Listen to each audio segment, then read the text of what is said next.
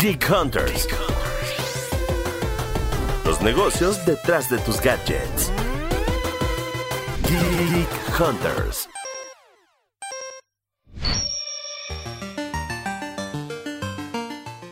Bienvenidos una vez más a Geek Hunters. Mi nombre es Erendira Reyes y como siempre es un gustazo saludarlos, es un gustazo estar aquí y sobre todo es un gustazo estar platicando de las últimas noticias de tecnología, obviamente con un análisis y ahora vengo acompañada en una presentación formal maravillosa, esperada y demás, porque tenemos ya nuevo miembro en la mesa de tecnología y eso siempre es, es motivo de gusto.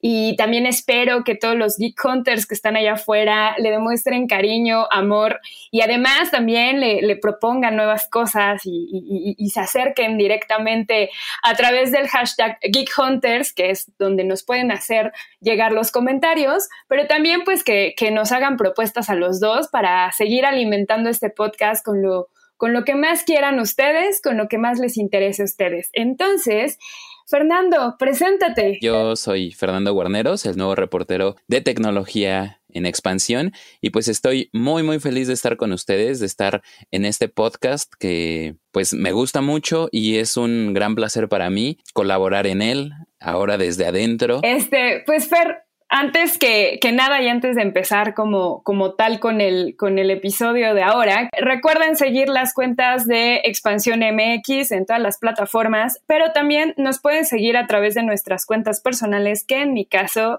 en Twitter me encuentran como Eresina Eresina y en Instagram me encuentran como Eres Eresita. Y a ti, Fer, ¿tus redes sociales cuáles son? A mí en ambas redes sociales me pueden encontrar como Warolf-G-U-A R-O-L-F. Y ahora sí, vamos a empezar a entrar en materia. La semana pasada, Monreal, muy conocido senador, presentó una, una iniciativa en torno a la regulación de redes sociales. La iniciativa provocó que muchos analistas, que muchos defensores de, de derechos digitales, que muchos analistas políticos hablaran sobre el tema. Entonces, Primero, ¿cuáles fueron como las principales reacciones que tuviste la semana pasada en torno a esta iniciativa? A mí me tocó ver este tipo de reacciones en, en contra de la iniciativa de Monreal. Eh, vi mucha discusión de, de derechos digitales en torno a la libertad de expresión en Internet y también la discusión que se había generado unas semanas antes en torno al Instituto Federal de Telecomunicaciones. Creo que es,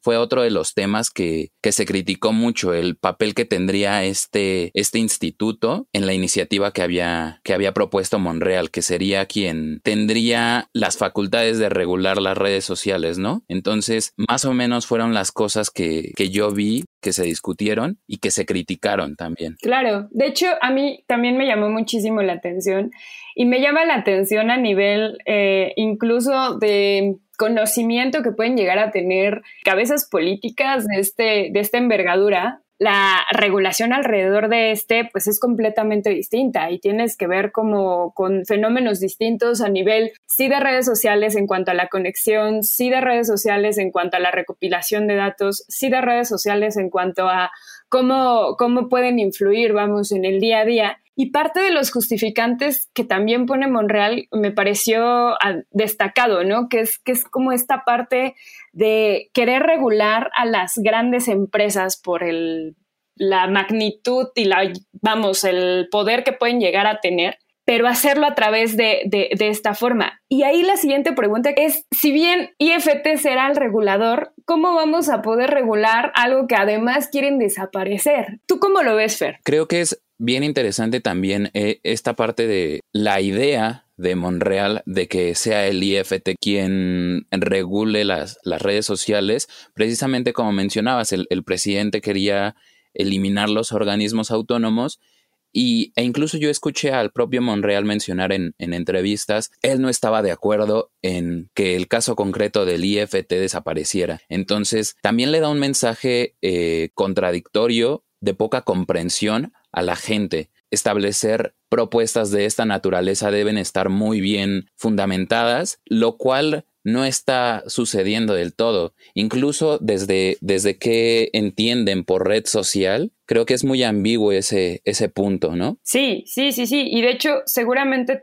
en tu timeline viste como a varios, eh, pues de los que, de los eh, analistas, sobre todo en derechos digitales, hablar de esta parte de libertad de expresión, hablar de esta parte del desconocimiento que puede haber incluso en, la, en el concepto de red social e incluso de los alcances, ¿no? O sea, esta parte como de, bueno, ¿cómo, cómo se va a regular el contenido que se tenga y se publique en Facebook y en Twitter y cuál va a ser la culpa de los dueños de Facebook y Twitter y cuál va a ser el papel del IFT en esto? Pues es algo que directamente me impactaría, porque entonces, ¿dónde queda mi poder de decir, bueno, no estoy de acuerdo con esto y estas ideas, pero si tengo que estar de acuerdo con las ideas, vamos, eh, oficiales, pues ¿dónde queda mi libertad? A nivel personal me causa mucha, mucho conflicto saber que alguien va a estar metiéndose en Internet, ¿sabes? Porque siempre tuvimos esta noción o siempre hemos tenido esta noción de que Internet es un medio distinto, eh, que, que, se estén generando este tipo de discusiones, no solo en México, porque ya también es un asunto mundial, eh, es bien complicado, como que cambia toda,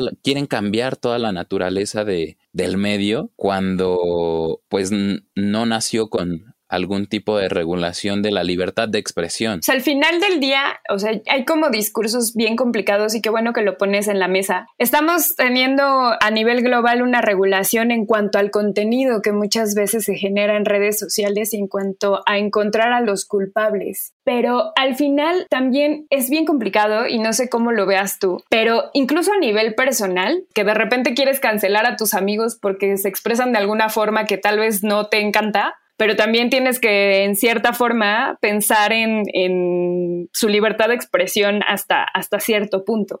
¿Tú cómo ves? ¿Crees que va a avanzar? ¿Crees que no va a avanzar en torno a esta iniciativa? Pues yo esperaría que no avance y no de la manera en que está planteada por, por Monreal, pero también se debe tener en cuenta la responsabilidad de usuarios y en este caso de, de empresas, ¿no? De las empresas privadas que, manejan estas redes sociales y creo que ahí es en donde los usuarios también podemos hacer algo, podemos pedir que sean más transparentes en relación a cómo ejercen sus medidas de regulación, las que ya tienen establecidas, para también tener nosotros eh, mecanismos de apelación, no sé, cuando no estamos eh, de acuerdo en que nos censuren una cosa u otra, y en sentido personal, pues creo que también va por el lado de no censurar a, a, tus conocidos con los que no estás de acuerdo, pero pues sí eh, silenciarlos como, como, como permiten. Un poquito ya ahondando en esta parte más personal. A mí siempre me ha parecido muy complicado y de hecho en, otros episodios de Geek Hunters medio lo hemos platicado, han incluso venido especialistas en el tema, que es muy difícil empezar a decir, bueno, voy a ser yo el juez y también el regulador y voy a empezar a decir, esto no pasa como contenido aceptable, esto sí pasa como contenido aceptable. Y las mismas tecnológicas han tenido muchísimos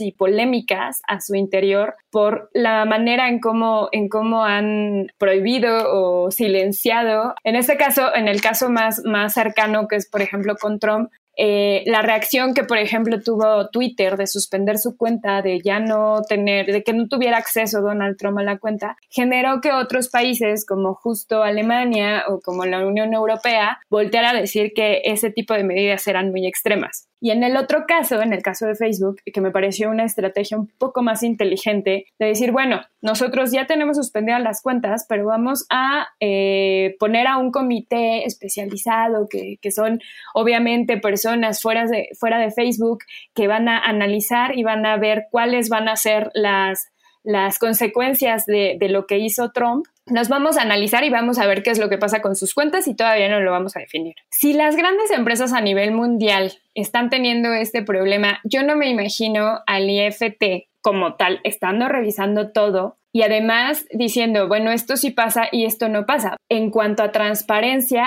¿cómo se va a poder delimitar? O sea, si tienen ya distintos niveles de, bueno, si eres spam, te castigo con esto, si eres una cuenta falsa, te castigo con esto, si eres tal cosa, eh, te castigo con, esta medida, ¿tú cómo, ¿tú cómo lo ves? O sea, ¿cómo ves que va, que va a suceder en cuanto al, a la moderación que van a tener los reguladores? Creo que pensar en que se puede hacer una regulación de millones de usuarios que tienen situaciones muy específicas y muy personales, pues también va a ser muy, muy complicado, ¿no? Desde recursos eh, tecnológicos para llevar a cabo este proceso hasta recursos humanos. Tampoco sabemos si el IFT eh, va a contar con las personas adecuadas para llevar eh, a cabo los, los procedimientos de regulación. Y respecto a, que en otros países también se quiere regular, pues tener en cuenta que siempre eh, ponderar el contexto de cada país, porque si bien en Estados Unidos pueden generar algunas regulaciones,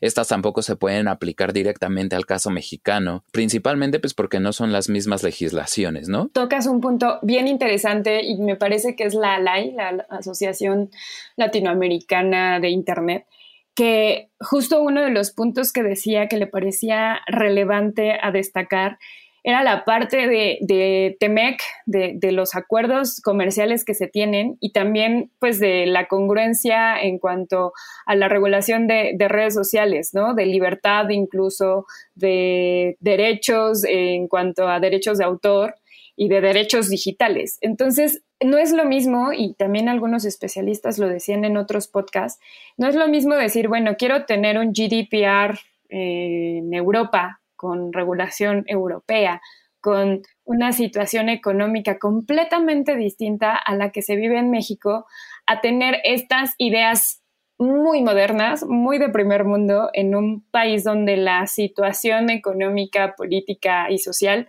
pues no es, no es de primer mundo como tal. Tú lo has platicado incluso con tus amigos, eh, eh, la parte de la iniciativa, ¿qué te han dicho alrededor de ella? En, en mi círculo cercano existe un recelo respecto a si en verdad va a, existir esa infraestructura, ¿sabes?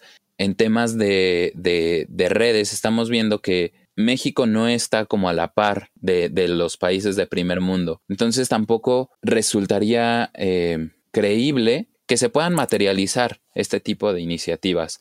¿Y cómo lo ves posible, por ejemplo, en otros países? O sea, hablemos un poco de la Unión Europea o hablemos de países que tienen justo regulaciones muy, muy eh, estrictas, como es el caso de China. Parecen los malos, pero conforme a conveniencia, ¿no? Creo que el discurso ha cambiado muchísimo también desde hace un par de años de cuando precisamente Morena tuvo eh, el beneficio de las benditas redes sociales. Ahora, como lo mencionábamos antes, es bien importante también tener en cuenta la infraestructura que cuentan otros países para llevar a cabo eh, regulaciones en redes sociales. Tal vez nos cueste mucho llegar a un, a un nivel así, ¿no? Nos, nos, nos tome mucho tiempo, llegar a, cumplir con esas condiciones. ¿Crees verdaderamente, tú, tú, que ya conoces la fuente, que has tenido contacto con, toda esta parte incluso de la regulación eh, que existe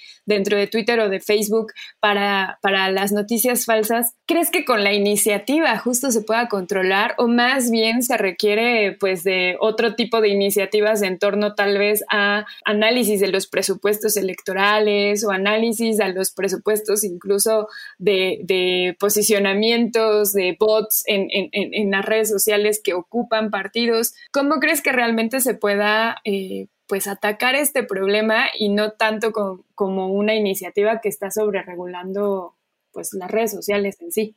Creo que la, el, eje principal que debería guiar la discusión en torno a las noticias falsas, en este caso, eh, si bien es relevante eh, tener mecanismos de, defensa en contra de ellas, eh, creo que las iniciativas más importantes deberían ir en torno a la educación digital. Y eso es algo que especialistas también me han comentado. Y, no solo depende de, comerciales o de propaganda en, en los medios de comunicación tradicional, que es lo que he visto en estos tiempos electorales, pues que te dicen, ¿no? Como fíjate en las fuentes y cosas así.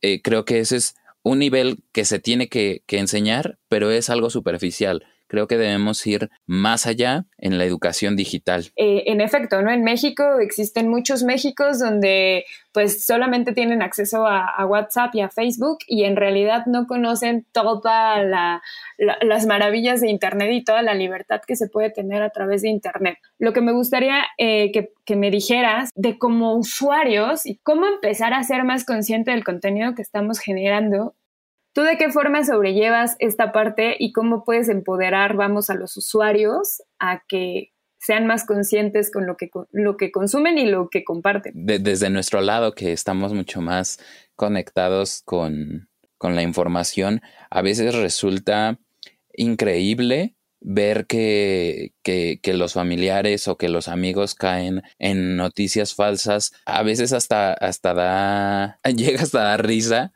pero es preocupante. Y entonces, pues la manera en que yo, yo busco como cambiar ese, ese tipo de dinámicas en mis, en mi círculo cercano es irme hacia los más pequeños, a mis sobrinos, a mis primos que, que, son eh, menores, porque pues con tíos, con, con tías es un poquito más difícil, son un poco más renuentes y pues creo que la diversificación puede ser un buen, una buena manera de, de ir aminorando este tipo de prácticas. Ya como para cerrar el, podcast, pues solamente me gustaría saber qué es lo que está pasando allá afuera, qué es lo que piensan los Geek Hunters, qué les pareció la iniciativa de Monreal, les parece que es una exageración, les parece que es algo que va a suceder, eh, confían en ella, no confían en ella, un poquito conocer las opiniones de lo que allá afuera se está expresando y también que nos puedan compartir qué tanto reaccionaron y cómo reaccionaron a su alrededor, porque me parece que además fue un, tema muy mediático que muchos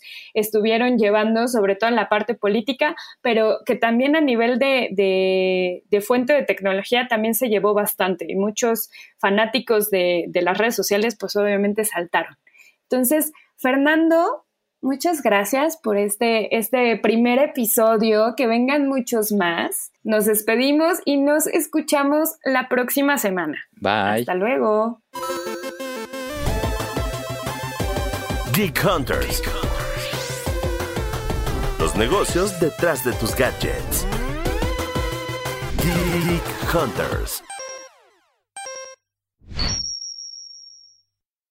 Hola, soy Luis de la Rosa y te invito a Newman donde platico con personas muy especiales y exploramos qué es lo que ellos hacen para obtener felicidad, satisfacción y éxito en diferentes áreas de sus vidas.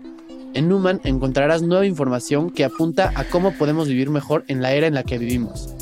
Más inspirados, con mejores hábitos, relaciones personales, estabilidad emocional, creatividad y disciplina para que alcances tus metas. Únete a Numan. Disponible en Spotify. Newman el arte del cambio. With Lucky Land slots, you can get lucky just about anywhere.